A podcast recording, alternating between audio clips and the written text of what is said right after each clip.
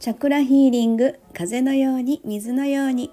はい周波数音楽作家セラピストのエリスでございますはいえーとですね今日はあのうちの、まあ、アートクリエイトという会社のメンバーさんとですね、えー、ちょっとおしゃべりをしておりましてそこで話題に出たのがあの、まあ、卒業という一つの、まあ、ワードをですね。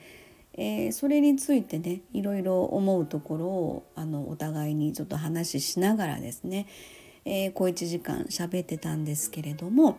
えー、皆さんその卒業ってどういうふうなイメージをされるかなと思って、まあ、今はこの5月というこのタイミングにおいてはま3月の卒業シーズンが終わって4月で入学って新しい生活パターンが始まってで5月連休で連休明けて、まあ、そろそろ5月病というのかあるのかないのかっていうそんなタイミングなのかなというふうに思うんですけどね。あの私私はやはりその新月満月っていうところのタイミングで、えー、その時のま月星座と共鳴共振する周波数の、えー、チャクラに対応するえー、音楽を作って配信をしてあのご登録の皆様に、え、ご案内させてもらってるっていうことをあのやってるんですけどもね。そこでやっぱり毎回新月満月って中でそれぞれの星座のテーマで、えー、そして新月はやっぱりスタートのタイミングとか満月はま感謝するとか、えー、手放しのタイミングであるとかそういうところのやっぱりこの1ヶ月の中もしくはそのシーズン的なものであったりとかこの1年の流れとかでそういうリズムですよね。お月様に対応するというかで私たちの一番その天体の中で身近なのがお月様なんですよね。2.5日ごとに一つの星座を移動していくっていうことでそこでそのまあ私の方では12星座をチャクラに対応させてますので、えー、この星座は何チャクラで新月で満月でっていうとそこで一つのストーリー性がまあ、出てくるわけですよね。でこの間5月で言うと5月6日だったかなさそり座の満月だったんですね。えー、この時はさそり座っていうのは本当にもうあの潜在的な部分ですよね人の目には見えない部分であの氷山の一角の話を多分したと思うんですけど、えー、まああの海面から上に出てる部分ではなくて本当に大事なのは海面の下の部分なんだよって。でさそり座はそこのえー、海面の下の部分の大事なことをよく知ってるので、まあ、潜在的な部分で対応しているっていう、まあ、満月ですのででそこのところに、まあ、意識向ける向けないっていうよりかはなんとなく自分の中の心の整理をすることでそことまあ紐付けされるというかなんかそんなだからまあ手放しですねって感謝して手放しのタイミングですねっていうお話を確かしたのかなと思ってそのことをあの今日のメンバーさんがあのすごく言っていただいててそのタイミングタイミングでまああのすごく毎回毎回その共鳴していらっしゃるというか。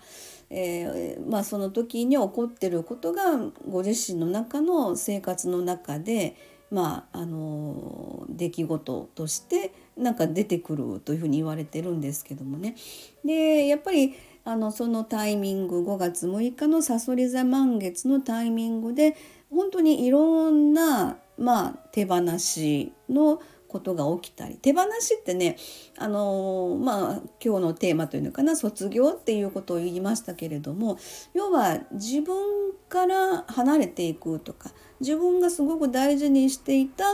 あの熊のぬいぐるみをもう卒業しますとかそういう意味もあるんですけどね要はあのずっとそこにまあ執着という言葉を使っていいか分かんないですけどどうしても手放せない、まあ、自分のお気に入りのカバンとか服とかやっぱりそこに対するどうして手放せないかっていう理由が絶対ありますよね。そこに対する思いを自分の心を、まあ、まあ整理するというのかそういうところで、まあ、卒業という言葉でねたまたまその時にたくさんのそういう偶然が重なって、えー、そういうことが起こったんだっていうことをお話しされてたんですね。えー、そういう意味でですね卒業っていうふうなことで言ったらまあもちろん人間関係もそうなんですけどやっぱりあのこれからの、えー、私自身もそうなんですけどあの、まあ、手放しをする卒業っていうタイミングを自分の中で迎えることによって、えー、そこがまあちょっとスペースが空くんでしょうね。自分の心の中の、まあ、心の中心というかそこの部分である種自分がずっとこだわってここに大事に置いてあったものをあのあありがとう今までありがとうもう卒業に卒業するねって言ってまあ自分のところからそれが物理的なものであったり心の部分とかねそれこそ潜在的な部分であったりとかそれはその人の中にあるまあ宝物っていう部分を自分からあの話すっていうことになるのでまあそれぞれだと思うんですけどもそれをすることによって大きくそこにスペースができるんですよね。自分では気づいてないかもしれないです。だけどそれをスペースが空くことによって新しい何か人だったり情報だったりっていうのがそこに入りやすくなるんですよ。それはこれからの時代っていうのがすごく大事でそこに焦点を向けて生きていくっていうのとずっと自分の中の何か執着したものに対してのあの大,、まあ、大事ですよ。そういう大切なものを大事にする心っていうのはすごく大事なんですけれどもね。あのそれがあるがために今一歩進めないであるんだであればそこら辺はもう何かのタイミングであの自分の意識の中で、えー、ありがとうって言ってあのそれこそ卒業ですよねそういう意味で今日もねちょっとあのお話の中で出てきたんですよ。えー、やっぱりこのそれはね自分の新しい生き方に対して火がつくとか気づくとかあ私はこうなんやみたいな 感じで気づく時が多分来るんですよね。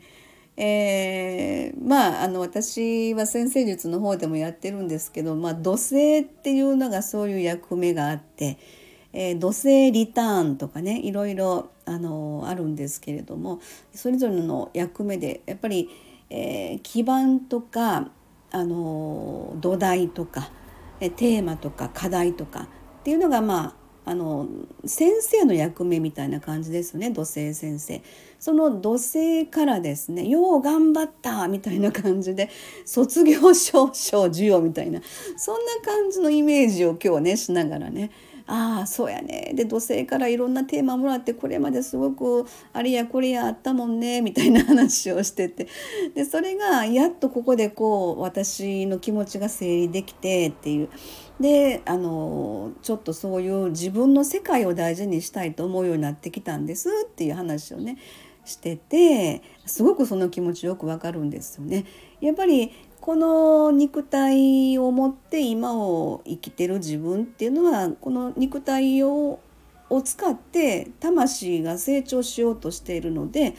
えー、私がそこは制限かけれないんですよねどっちかって言ったら。えー、なので自分が本当にやりたいこと生きたいことっていうのはおそらくあの中の魂さんが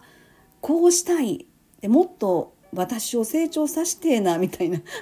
急に関西弁になるんですけどっていうそういう心模様がまあこの肉体への信号というのか。であのそれを物理的に手放したとか。えっと、卒業しますとかそういうふうな事象として目に見えるような形で私たちは一つステージアップできるのかなみたいなそんな感じのことでねちょっと今日お話ししてたんですけどもねあすごく奥が深いなというすごいあすごいところに発見しはったなっていうのかでも私も同じことを本当にあの経験して今に至るっていうこともあるので。あのそういうところに気づくっていうのがすごく大事だなって。でやっぱり新月満月っていうのはやっぱりそういうリズムの中で私たちがあの何て言うのかなその中にやっぱり地球の中にいるというのか。あのそういう風な感覚でね。今度今日が17日でしょ？20日がお牛座の新月です。えー、ここでスタート。で昨日あ今日ですね。今日の17日ですね今日で日付変わった2時20分に木星がお牛座に移動したんです。で20日が、えー、お牛座の新月なんですね。これお牛座っていうのは豊かさとかあのチャクラで言ったら私は第4チャクラのハートチャクラで。ご案内してますのでそういうところのあの豊かな心とか、まあ、心の安定であったりとか自分の中心とか、えー、と自己肯定感とか、まあ、愛情ですよね。え人を信じるとかいたわるとか、まあ、ハートチャクラの意味合いがそうなんですけどもそこでフォーカスしていくことで一歩自分が何かしらのステージアップっていうところにつながっていければいいのかなっていうねそんな話で今日ちょっとあの、まあ、まとまとめたというのかあのメンバーさんもすごく納得されてっていう1時間ねすごい濃い1時間やったんですけどはいすいませんそんなことで今日もちょっと喋りすぎましたけれども今日はそんな感じの話をしてみました。はい、最後までお付き合いいただいてた皆様いらっしゃったらありがとうございます。では今日はこれで終わりたいと思います。はい、じゃあ失礼します。ありがとうございました。